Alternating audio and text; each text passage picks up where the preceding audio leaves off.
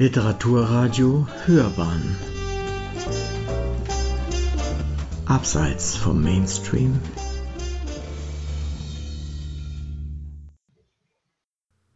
Hörbar? Hörbuchrezension. Giovannis Zimmer von James Baldwin. Rezension des von Thomas Letto gelesenen Hörbuchs. In Paris der 50er Jahre lässt der junge Amerikaner David sich durchs Leben treiben. Das Geld ist knapp, die Nächte sind lang und seine Freundin Hella ist gerade auf einer Reise durch Spanien. Wann sie wiederkommt, ist ungewiss. Da begegnet David eines Abends dem Barkeeper Giovanni. Zwischen den beiden entsteht sofort eine Anziehungskraft, der sie sich nicht widersetzen können oder wollen. Wenig später zieht David in Giovannis winziges Zimmer am Rande von Paris. Es wird zum Zentrum ihres Lebens. Hier starten sie ihre Streifzüge durch das nächtliche Paris, oft in Gesellschaft reicher homosexueller Männer, die sich gerne mit schönen Jünglingen umgeben. Hier erzählen sie sich Geschichten aus ihrer Vergangenheit, und hier lieben sie sich, während ihre Zeit verstreicht, weil Hella ihre Rückkehr ankündigt. Dies alles passiert vor dem Hintergrund einer zweiten Zeitebene, Inzwischen wohnt David in einem Haus in Südfrankreich, ist kurz davor, wieder nach Amerika zurückzukehren, und eines wird schnell klar: Giovanni sitzt inzwischen im Gefängnis und erwartet seine Hinrichtung.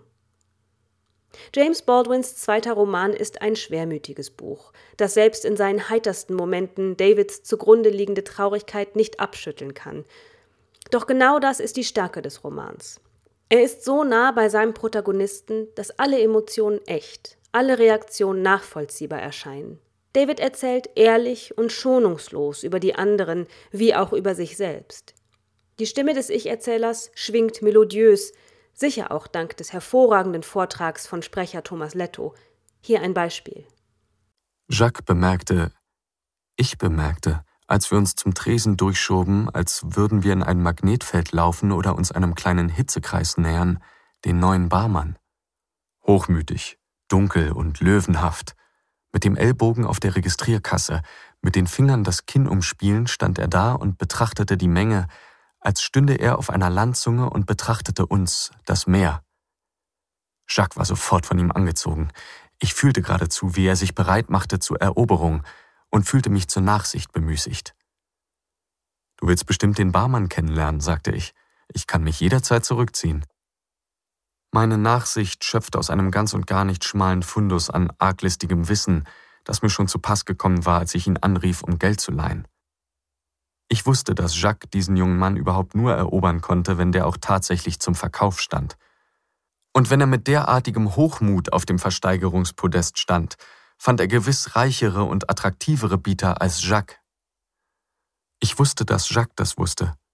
Und ich wusste noch etwas anderes, dass Jacques viel gepriesene Zuneigung zu mir mit Verlangen verbunden war, dem Verlangen nämlich mich los zu sein, mich bald so verachten zu können, wie er die Schar junger Männer verachtete, die ohne Liebe zu ihm ins Bett gestiegen waren. Ich behauptete mich gegen dieses Verlangen, indem ich so tat, als seien Jacques und ich Freunde, indem ich Jacques im Angesicht drohender Demütigung zwang, auch so zu tun. Ich gab vor, die Begierde nicht zu sehen, die in seinem bitteren Blick schimmerte, auch wenn ich sie zugleich ausnutzte, und nötigte ihm mit der raubeinigen Offenherzigkeit, mit der ich ihm nahelegte, dass sein Fall hoffnungslos sei, ewige Hoffnung auf. Und letzten Endes wusste ich auch, dass ich in solchen Bars Jacques Schutzschild war. Solange ich dabei war, konnte die Welt sehen, konnte er glauben, dass er mit mir unterwegs war, einem Freund, dass er nicht aus Verzweiflung da war, nicht auf irgendeinen Abenteurer angewiesen, den ihm der Zufall, die Grausamkeit oder die Gesetze finanzieller Not und emotionaler Armut zuschanzten. Bleib, wo du bist, sagte Jacques.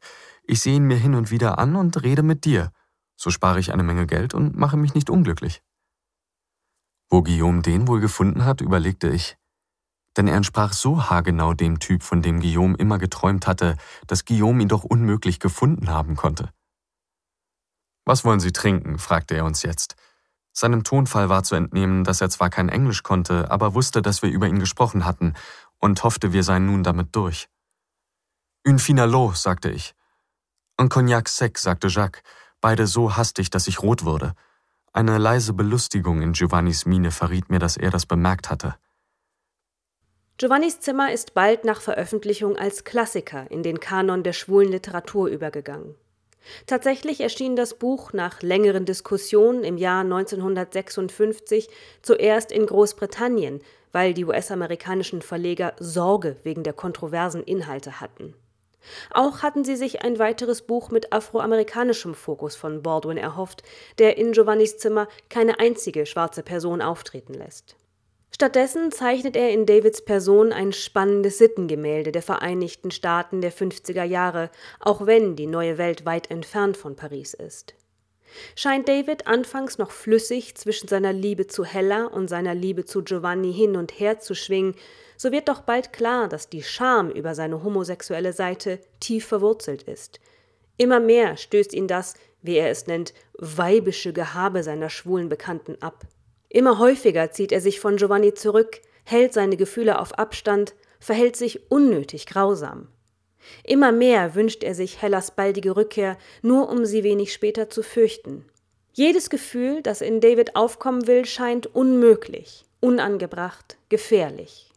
Und so lehnt er irgendwann alle Gefühle ab, bis nur noch die Schuld bleibt. Auch sprachlich ist der Roman in der Übersetzung von Miriam Mandelko ein Genuss. Der Zeitgeist schwingt deutlich mit, ohne dass die Sprache antiquiert wirkt, und die längeren kontemplativen Passagen streuen beinahe beiläufig schmerzhafte Wahrheiten ein, die noch lange nachhallen. Grundkenntnisse in Französisch helfen hier und da, wenn Baldwin kurze Sätze unübersetzt lässt, vor allem sorgen diese Einwürfe aber dafür, die Atmosphäre zwischen den Menschen einzufangen und greifbar zu machen. Interessant ist auch das Nachwort von Sascha Mariana Salzmann, das einen tieferen Einblick in die Rezeptionsgeschichte des Buches gibt und den Hörerinnen und Hörern das Schaffen Baldwins näher bringt, der als homosexueller, schwarzer Autor seiner Zeit weit voraus war und sich der Fremdsteuerung durch Verlage immer verweigert hat. Er starb im Jahr 1987 und ist dieser Tage doch aktueller denn je. Diese ungekürzte Hörbuchfassung von Giovannis Zimmer dauert nur sechs Stunden und ist hiermit allen Hörerinnen und Hörern wärmstens ans Herz gelegt. Erschienen bei Random House Audio. Die Rezension schrieb und las Katharina Glück.